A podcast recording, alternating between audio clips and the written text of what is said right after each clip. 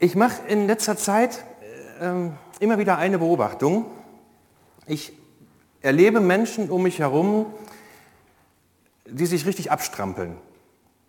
Ja, volles Programm, die alles geben, sich anstrengen, voll dabei sind im Berufsleben, im Privatleben, auch in der Gemeinde und am Ende doch irgendwie das Gefühl haben, dass sie mit leeren Händen dastehen.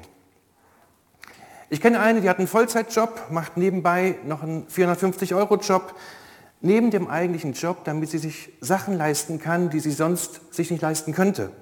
Ein bisschen auch, um mit ihrem Freundeskreis mitzuhalten, der ein bisschen reicher ist. Und langsam hat sie den Eindruck, dass es eher möglich ist, mit den zwei Jobs sich gerade so über Wasser zu halten. Ihr wisst das auch, Inflation zwischen 8 und 9 Prozent. Das merkt man. Benzin wird immer teurer. Und Fahrradteile auch, wie ich letzte Woche gemerkt habe. Und vor den Heiz- und, und Stromkosten im Winter kraut es einem jetzt schon. Und das Leben ist kräftezehrend. Am Ende bleibt oft so wenig übrig von dem, was man investiert. Und man fühlt sich manchmal richtig ausgebrannt und leer. Manche ackern richtig hart. Ja, Überstunde um Überstunde, geben alles, um vielleicht auch Karriere zu machen, um wer zu sein, um Anerkennung zu kriegen. Und dann arbeiten sie noch härter, um noch weiter zu kommen, damit man sich, so die Hoffnung, irgendwann selbst auf die Schulter klopfen kann, dass man sagen kann, wow, jetzt hast du was erreicht. Ich habe es geschafft. Jetzt geht es mir gut. Und viele kommen nie an diesem Punkt an wo es reicht, wo sie zufrieden sind, wo sie sich nicht mehr leer fühlen, weil immer noch irgendwas fehlt, weil sie innerlich immer noch irgendwo eine Leerstelle spüren, was gerade so in ruhigen Momenten durchkommt. Und witzigerweise ist das gerade in der Corona-Phase manchen so gegangen, die aus ihrem Trott rausgekommen sind, wo viele Termine nicht geklappt haben, dass sie dann ins Nachdenken kamen und dass man dann das Gefühl von dieser Leerstelle stärker spürt als sonst. Das sagen auch die Psychologen, dass sie überrannt werden seitdem. Nicht wenige kriegen, jetzt wo es wieder losgeht mit so viel Stress, ein Burnout oder sind kurz davor auszubrennen, sind am Boden, weil sie ganz viel gegeben haben und so das Gefühl, nicht mehr können und nichts zurückkriegen. Manche sind überfordert mit ihrer aktuellen Situation, mit dem, was am Ende des Tages bleibt für sie, ziemlich unzufrieden. Man investiert Kraft und Zeit und fragt sich, was kriege ich eigentlich zurück davon? Lohnt sich das? Was habe ich am Ende des Tages davon? Und das Buch Haggai, was wir jetzt vier Wochen lang durchgehen, das erzählt auch von Menschen, denen es genau so geht. Die alles geben, die sich anstrengen, die viel Kraft lassen und sich trotzdem unzufrieden fühlen. Die unglücklich sind, die sich leer fühlen. Die rackern sich ab und am Ende haben sie gefühlt nichts in der Hand. Und Gott geht mit ihnen im Buch Haggai ja auf Ursachenforschung. Haggai als Prophet lädt in Gottes Namen ein zu einer ähm, persönlichen Standortbestimmung sozusagen. Gott fragt die Menschen einfach, wie geht es euch? Wie geht es euch? Und er stellt die Frage, woran liegt das, dass ihr euch so ausgelaugt fühlt? Dass ihr so leer seid, so unzufrieden. Und wir nutzen das Buch Haggai, um uns auch diese Frage stellen zu lassen von Gott. Unsere Situation auch zu reflektieren. Meine persönliche Lebenssituation, meine Lebenslage. Und Gott fragt dich auch ganz persönlich, wie geht es dir eigentlich? Ich finde die Frage so schön. Wenn Gott uns fragt, wie geht es dir eigentlich, heißt das, er ist interessiert daran, dass es dir gut geht. Er will wissen, wie du dich fühlst, was dich gerade beschäftigt. Gott will mit dir ins Gespräch kommen. Achtet mal die nächsten vier Wochen drauf, das Buch Haggai. Es gibt da Propheten, die stellen sich vorne hin, lassen ihre Botschaft los und gehen wieder. Haggai ist ein Prophet im Dialog. Haggai ist ein Prophet, der Fragen stellt. Haggai ist ein Prophet, der ins Gespräch kommen will, der Menschen mit Gott ins Gespräch bringen will. Wie geht es dir eigentlich? Der Prophet Haggai lebte und wirkte vor ungefähr zweieinhalbtausend Jahren. Ist eine Menge Holz, ist lange her. in manches muss man sich reindenken, weil es eine fremde Lebenswelt ist für uns. Aber ich finde, manche von seinen Botschaften treffen immer noch, auch jetzt im Jahr 2022, mitten ins Schwarze. Wir springen einfach mal rein, wir lesen es wieder so blockweise in kleinen Portionen und gucken, was wir rausziehen. Vers 1, Haggai 1, Vers 1, einmal den, die Folie bitte. Im zweiten Jahr des Königs Darius, im sechsten Monat, am ersten Tag des Monats, geschah das Wort des Herrn durch den Propheten Haggai zu, zu Zerubabel, dem Sohn des Shealtiel, dem Statthalter von Juda, und zu Jeschua, dem Sohn des Jozadak, dem hohen Priester. Ne, bleibt mal bei Vers, äh, genau. Also wir befinden uns in Jerusalem, ja? Umgerechnet ähm, in unsere Zeitrechnung 29. August 520. Es wurde damals das Jahr bemessen nach der Besatzungsmacht sozusagen, wo man merkt, äh, das Volk Israel hatte nicht mal die Hoheit über das eigene Land. Der Darius herrschte. Und an diesem 29. August 520 vor Christus geschieht Gottes Wort, wie es hier heißt. Wie lapidar die Bibel das so erwähnt, ja?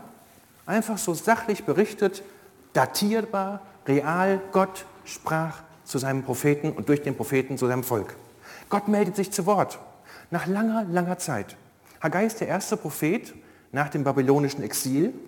Das erste Mal, dass Gott wieder so ein bisschen Kontakt aufnimmt mit seinem Volk.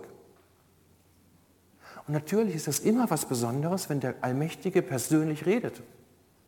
Zu wem redet Gott? Zu Zerubabel und zu Jeschua. Wer ist das? Zerubabel ist sozusagen die politische Spitze des Volks Israel. Und Jeschua ist sozusagen die geistliche Spitze als hoher Priester. Und was sagt Gott ihnen? Was sagt Gott durch seinen Propheten Haggai? Nächste Folie bitte, Vers 2. So spricht der Herr der Herrscher. Dieses Volk sagt, also Israel sagt, die Zeit ist noch nicht gekommen, um das Haus des Herrn zu bauen. Und das Wort des Herrn geschah durch den Propheten Haggai. Ist es für euch selber an der Zeit, in euren getäfelten Häusern zu wohnen, während dieses Haus verödet daliegt?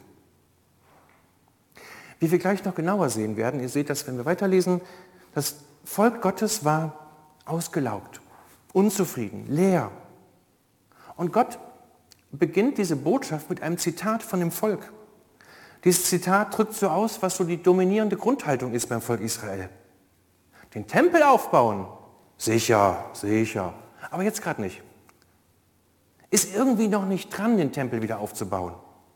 Ist uns schon wichtig, ne? keine Frage, hat hohe Priorität, aber jetzt gerade nicht. Und Gott sagt, ich durchschaue eure Ausrede. Zum Hintergrund, fast 70 Jahre lang war der Tempel in Jerusalem zerstört, ein Trümmerhaufen. Das war der Tempel, den Salomo gebaut hat. Der erste Tempel war zerstört. Viele Juden sind verschleppt worden nach Babylon. Und in dieser Zeit, in der Verbannung, die haben dem Tempel richtig hinterhergeheult, hinterhergetrauert. Der Tempel, das war der Ort, wo Gott anzutreffen war. Das war Gottes Adresse. Da konnte man hingehen und wusste, ich kann in Kontakt kommen mit dem lebendigen Gott. Und jetzt ist der Tempel zerstört, seit 70 Jahren.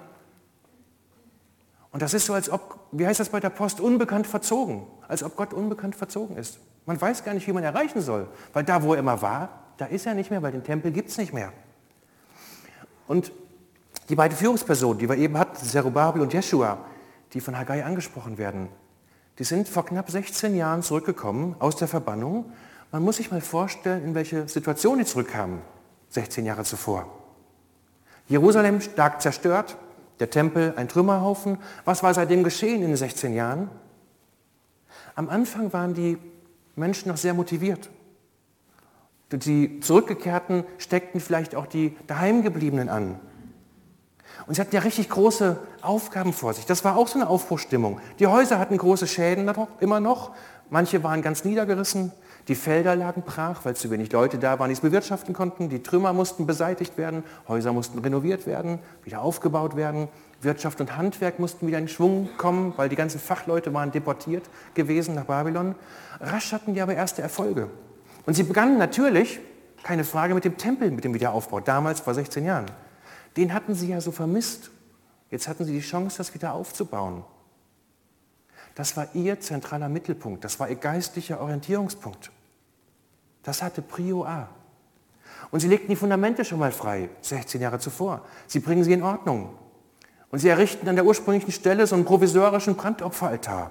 Dann konnte man schon mal mit den meisten Opfern beginnen. Ein bisschen Routine wieder reinbringen.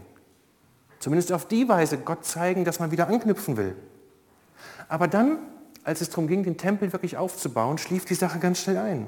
Manche sagten sich, Tempelbau schön und gut, ist auch wirklich wichtig, aber ich hätte auch gern ein Dach über dem Kopf.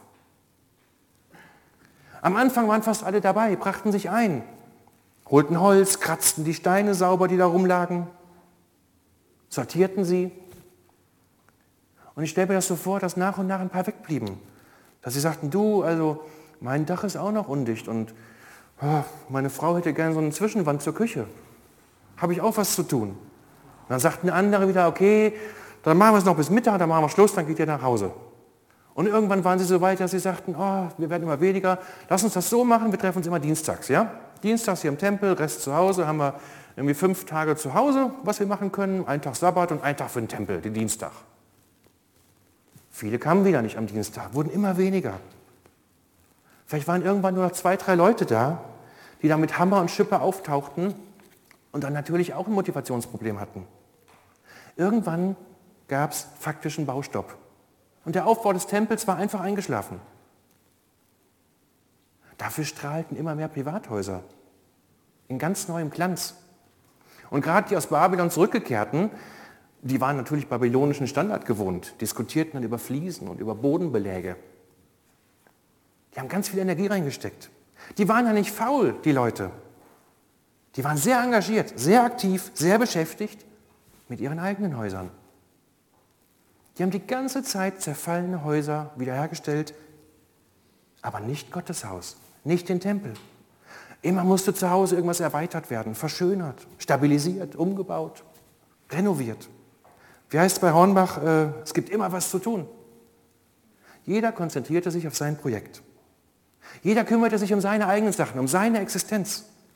Steckte Geld rein, Zeit, Energie und Kraft. Und die Tempelbaustelle blieb Routine. 16 Jahre bis Haggai war Baustopp.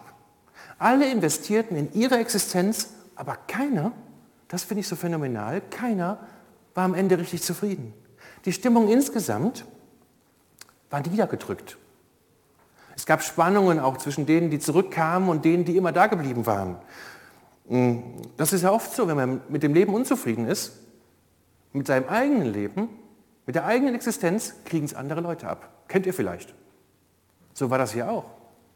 Die Leute waren unzufrieden. Es gab Zoff zwischen denen, als die Zurückgekehrten waren mehr so die Gebildeten, ja, die Intellektuellen, tendenziell eher wohlhabend.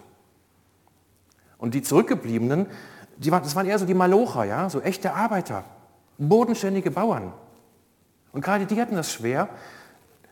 Ähm, es gab Dürre, die Ernten waren nicht erfolgreich, die kämpften ums Überleben.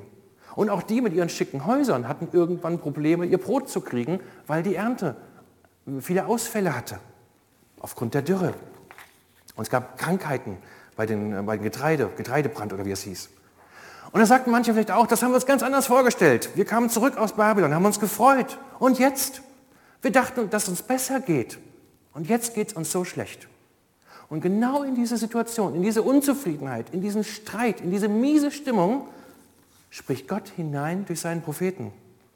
In einer Situation, wo alle rennen und tun und machen und am Ende keiner das Gefühl hat, irgendwas erreicht zu haben. Und Haggai macht was ganz Besonderes. Und das ist der Clou von diesem Kapitel. Haggai bringt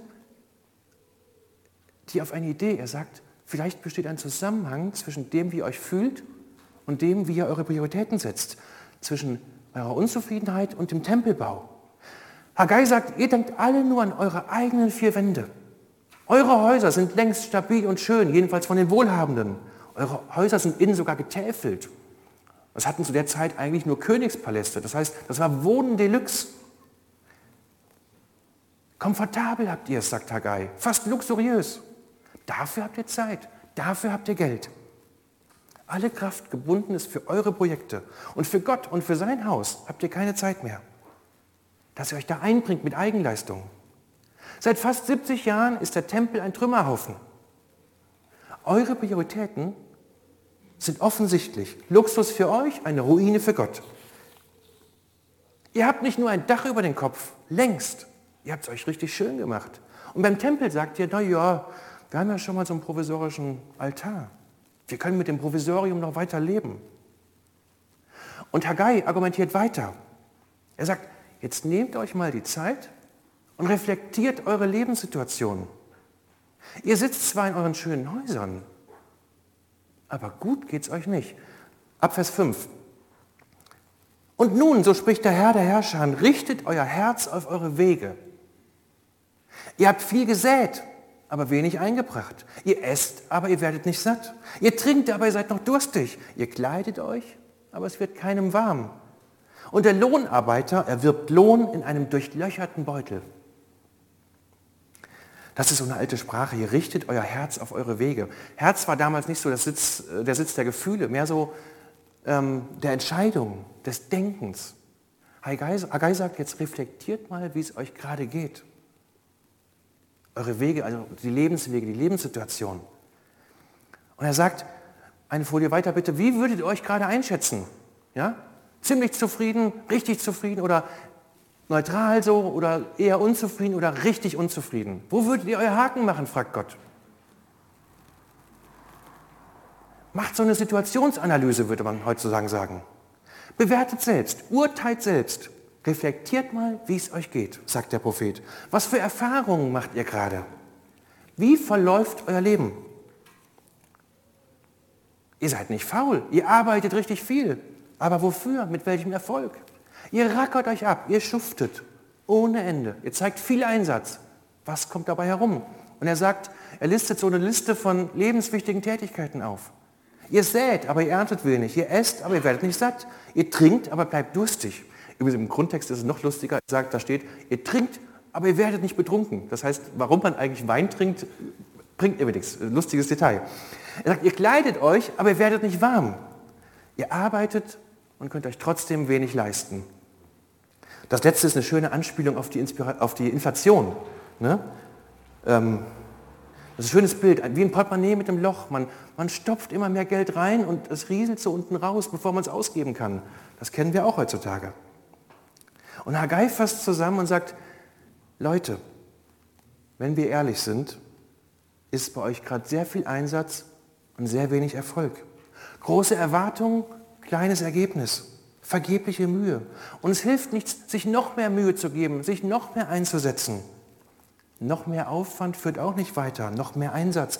Es kommt immer so wenig dabei heraus. Und ihr seid gerade weit entfernt davon, glücklich und zufrieden zu sein. Nicht mal die menschlichen Grundbedürfnisse werden erfüllt. Und der Geist sagt, ihr stopft alles rein. In euer Haus, euer Leben, euren Kalender.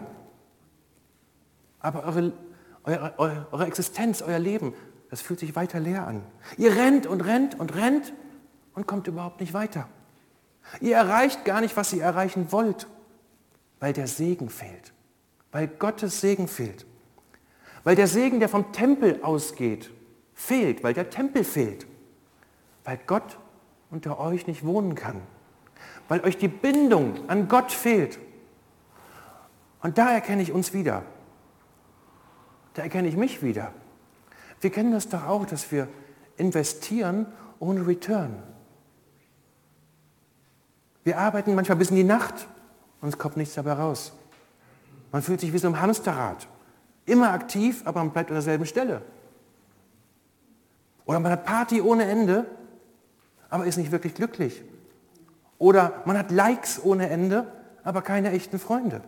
Ich erlebe das immer wieder, dass Menschen alles tun, wirklich alles, dass ihr Leben sich überhaupt bedeutsam anfühlt, damit ihr Leben Substanz bekommt, Inhalt bekommt. Manche hechten von einem Event zum nächsten, immer unterwegs, ob besondere Reisen oder Konzerte oder was auch immer. Wollen ihr Leben vollstopfen mit guten Erlebnissen.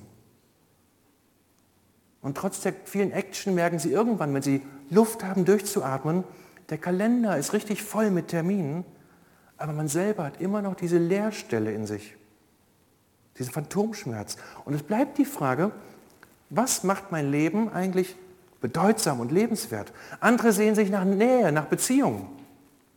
Manche haben ganz viele Beziehungen, viele Freundschaften, vielleicht sogar viele Sexualpartner, aber keine bleibenden Beziehungen, keine, die in die Tiefe gehen, die dauerhaft halten. Und auch da meldet sich immer wieder diese Sehnsucht, geliebt zu sein, Nähe zu erleben. Aber statt erfüllter Partnerschaft hat man eben immer noch diese Leerstelle. Folge Lebensfrust. Man hat viel, man will noch mehr, man gibt alles und es ist immer noch zu wenig. Man gibt noch mehr, will noch mehr, macht noch mehr und es ist immer noch zu wenig. Weil was ganz Entscheidendes fehlt, Gottes Segen, Gottes Dabeisein, Gottes bei uns wohnen. Gott fragt dich heute auch ganz persönlich die ganz simple Frage, wie geht's dir? Guckt euch die Alternativen an. Wo würdest du heute dein Kreuz machen? Wie geht es dir? Bist du mit deinem Leben zufrieden, mit deiner Situation? Oder bist du unglücklich? Machst du dies und das und es reicht nicht? Egal wie aktiv du bist, egal wie engagiert du bist, kommst du auch nicht richtig weiter. Haggai lädt uns ein, einmal selbstkritisch unsere Situation zu reflektieren. Und wenn du einer bist, der hier auf dem Bild eher so nach rechts tendiert, zu diesem negativen Smiley, dann ist Haggai genau dein Prophet. Dann passt das. Weil Haggai dich fragt, kann es sein, dass du für alles Zeit hast, nur für Gott nicht? Kann es sein, dass du für alles gerne Geld gibst, nur bei Gott knauserst? Kann deine Unzufriedenheit, dein Frust daher kommen, dass Gott in deinem Leben gar nicht richtig auftaucht, nicht richtig sichtbar ist, nicht erlebbar ist? Dass er wie abwesend wirkt? Vers 7. So spricht der Herr der Herrscher, richtet euer Herz auf eure Wege. Also wieder dieses, Leute, denkt mal nach. Steigt hinauf ins Gebirge und bringt Holz herbei und baut das Haus, den Tempel. Dann werde ich, sagt Gott, dann werde ich Gefallen daran haben und mich verherrlichen, spricht der Herr. Haggai gibt hier konkrete Anweisungen. Er motiviert das Volk. Er sagt, holt Holz, baut das Haus für Gott. Steine lagen offenkundig noch genug herum. Das ist so ein bisschen wie bei der Dresdner Frauenkirche. Da war ja auch jahrzehntelang eine Ruine. Die Steine waren da, die wurden dann per Computer vermessen und irgendwie schön eingepasst. Ähm, so ähnlich war das hier offenkundig auch. Das Holz war natürlich verbrannt damals, 587 vor Christus, aber die Steine gab es noch. Aber Holz brauchte man natürlich trotzdem. Es gibt so eine, die haben ja ganz klug damals schon Erdbebensicherung betrieben, indem so Holzbalken eingelagert wurden.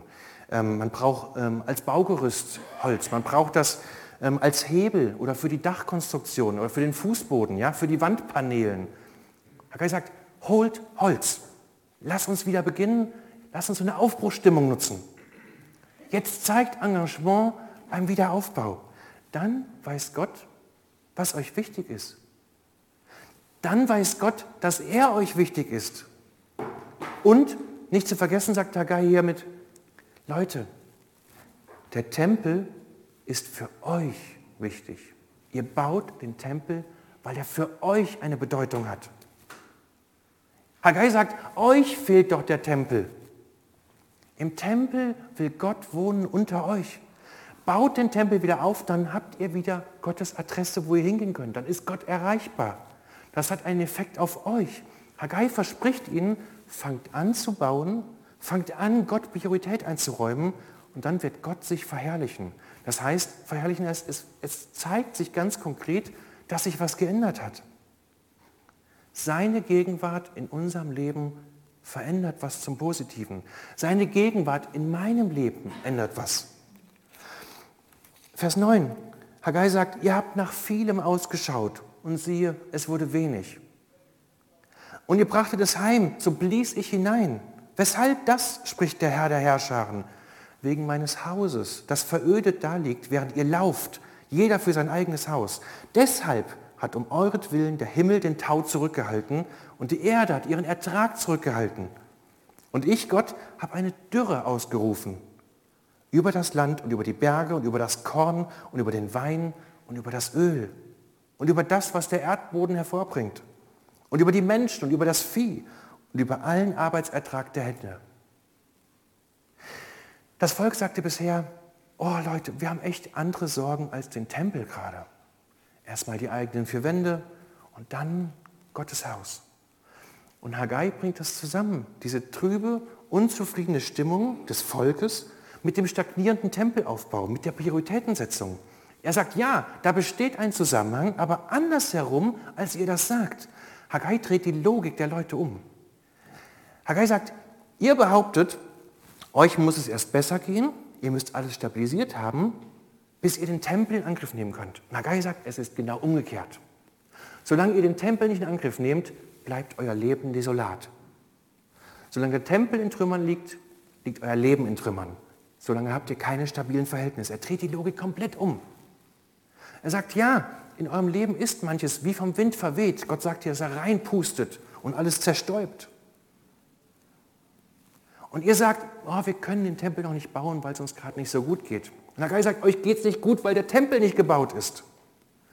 Gott sagt durch Haggai, ihr habt so große Hoffnungen bezüglich des Lebens. Ihr habt Erwartungen an das Leben. Ihr wollt glücklich leben. Ihr strampelt euch einen ab. Ich verrate euch mal was. Ich habe dafür gesorgt, dass ihr zu wenig Getreide habt, zu wenig Wasser, zu wenig Regen, zu wenig Tau, zu wenig Wein, dass euch das Öl fehlt. Warum, sagt Gott? Damit ihr merkt, dass ihr letztlich alles mir verdankt. Damit ihr merkt, wenn euch das alles fehlt, Getreide, Wein, Öl, Wasser, dass ich euch fehle, weil letztlich alles von mir kommt. Alles, was euer Leben schön und gut macht, kommt von mir. Ich bin euch offensichtlich nicht wichtig genug, sagt Gott. Sonst würdet ihr euch dafür einsetzen, dass ich unter euch wohnen kann wieder, dass meine Anwesenheit positive Wirkung entfalten kann, dass mein Segen euer Leben beeinflussen kann. Tut ihr aber nicht. Ihr optimiert eure Häuser. Jeder setzt Zeit und Kraft dafür ein, für seine eigene Existenz mit begrenztem Erfolg. Erfolg. Und für mich, sagt Gott, habt ihr offenkundig wenig Luft. Und Haggai, man merkt das so richtig, den fuchst das, dass das Volk sich um sich selbst dreht. Und er sagt, ihr habt den Mittelpunkt vergessen. Und der Mittelpunkt ist Gott. Und da ist die Leerstelle, die euch das Leben schwer macht. Ihr müsst in die Gottesbeziehung investieren, sagt Haggai. Man muss ja ein bisschen immer aufpassen bei Geschichten aus dem Alten Testament, was können wir daraus ziehen für uns? Gilt so eine Standpauke auch uns? Oder diese, es ist ja eher eine Aufruf zur Reflexion. Was heißt das für uns? Und ein großer Unterschied zum Alten Testament ist heute natürlich, dass Gottes Segen sich nicht so materiell äußert wie damals in Korn, Wein und, und Co. Nicht jeder Christ, nicht jeder gläubige Mensch ist wohlhabend. Es gibt auch sehr arme Christen, die sehr glücklich sind. Das Neue Testament spricht mehr so von, einem, von dem geistlichen Segen, den wir erleben. Aber ein Kerngedanke finde ich, wenn ihr den mitnimmt, bin ich dankbar. Ein Kerngedanke passt absolut auf unser Leben heute. Damals war es das Problem, dass es den Menschen nicht wichtig war, dass Gott unter ihnen wohnen konnte, dass er Einfluss nehmen konnte, dass er segnen konnte mit entsprechenden Folgen. Und das gilt für uns genauso. Wenn Gott in meinem Leben wenig Platz hat, wenig Raum einnehmen kann, dann hat das, wofür Gott steht, wenig Platz in meinem Leben. Wenn Gott in meinem Leben wenig Platz hat, wenig Raum einnehmen darf, hat das wenig Platz, wofür er steht. Wofür steht Gott? Ruft mal rein. Wofür steht Gott, was dann fehlen könnte? Segen. Gnade. Gerechtigkeit. Ja. Nochmal bitte? Gelassenheit. Gelassenheit, okay, ja. Und Frieden, genau. Also wir, das ein bisschen switchen vom materialistischen Denken mehr hin zum, dafür steht Gott. Lebenssinn auch, Zufriedenheit, Lebensglück, das Gefühl, wertvoll zu sein, geliebt zu sein. Wenn du Sehnsucht hast nach Lebenssinn, nach Zufriedenheit, nach Lebensglück, dann hast du in Wahrheit Sehnsucht nach Gott, ob du es weißt oder nicht. Und wenn du diese Sehnsucht hast, dass irgendwer, irgendwas diese Leerstelle in dir ausfüllt, diese Sehnsucht nach mehr, dann hast du Sehnsucht nach Gott, ob du es weißt oder nicht.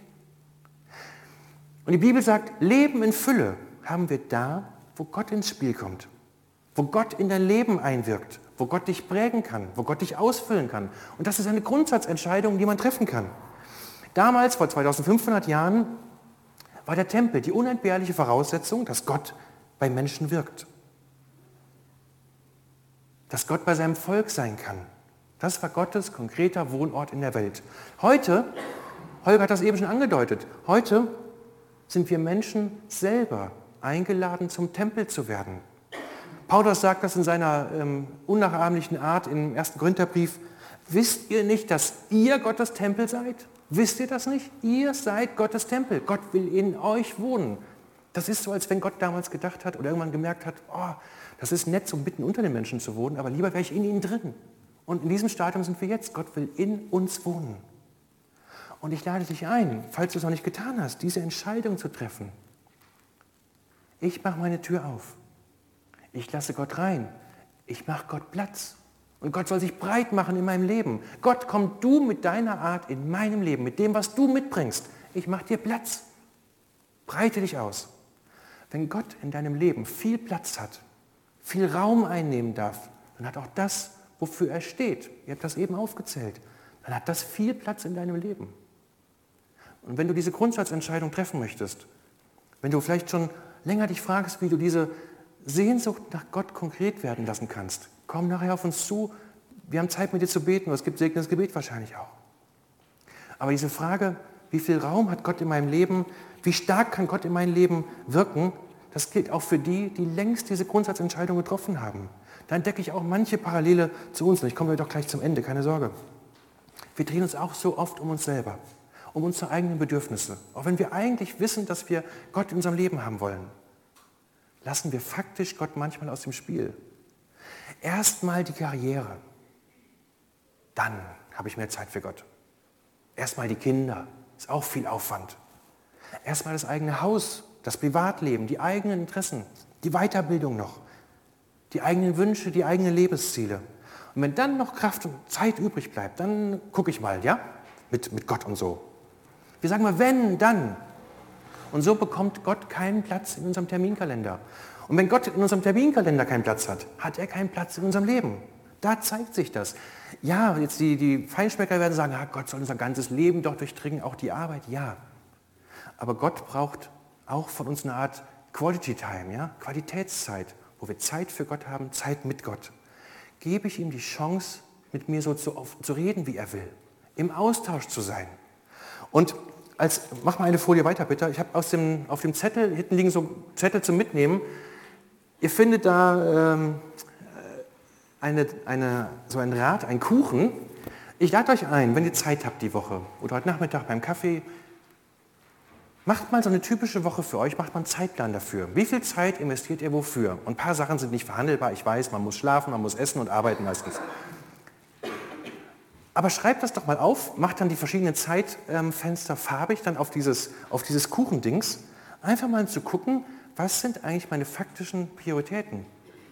Ist ja oft so, dass jemand sagt, oh, meine Familie ist ultra wichtig. Und wie viel Zeit hast du denn für die Familie? Ja, so, so eine Viertelstunde pro Tag oder so. Ne? Wo ich denke, wow, dann bleiben ja ganz schön viele Stunden für andere Sachen übrig. Also die Prioritätensetzung zeigt sich im Terminkalender. Nutzt das mal vielleicht zu reflektieren, wie viel Platz hat Gott in deinem Leben. Wenn Gott in deinem Leben viel Platz hat, kommt das zur Geltung, was er mitbringt. Leben in Fülle, wie die Bibel das sagt. Okay, jetzt sind beide Uhren sehr mahnt. Ich, ich mache die letzte Folie bitte mal. Ich lese das nicht mehr vor, ich sage nur, ich fasse das ganz kurz zusammen. Haggai erreicht die Leute. Lest das zu Hause nochmal durch, nehmt es mit auf den Zettel hinten. Haggai erreicht die Leute. Und sie sind bereit anzufangen. Auch wieder ganz klar datiert. Und was passiert? Das als letzten Gedanken. Gott sagt hier in Vers 13 einen Satz, wo die angefangen haben. Er sagt, ich bin mit euch. Und ich dachte, das kann überhaupt nicht sein. Der Tempel muss erstmal stehen. Und dann muss Gott so eine Art Bauabnahme machen. Ja? so eine Endabnahme, ob alles in Ordnung ist. Und dann kann Gott einziehen. Und dann ist Gott wieder da. Nein, Gott sagt, sobald ihr die Grundsatzentscheidung trefft, mir Priorität zu geben, bin ich mitten unter euch. Selbst in der Baustelle, selbst wenn noch kein Dach darüber ist.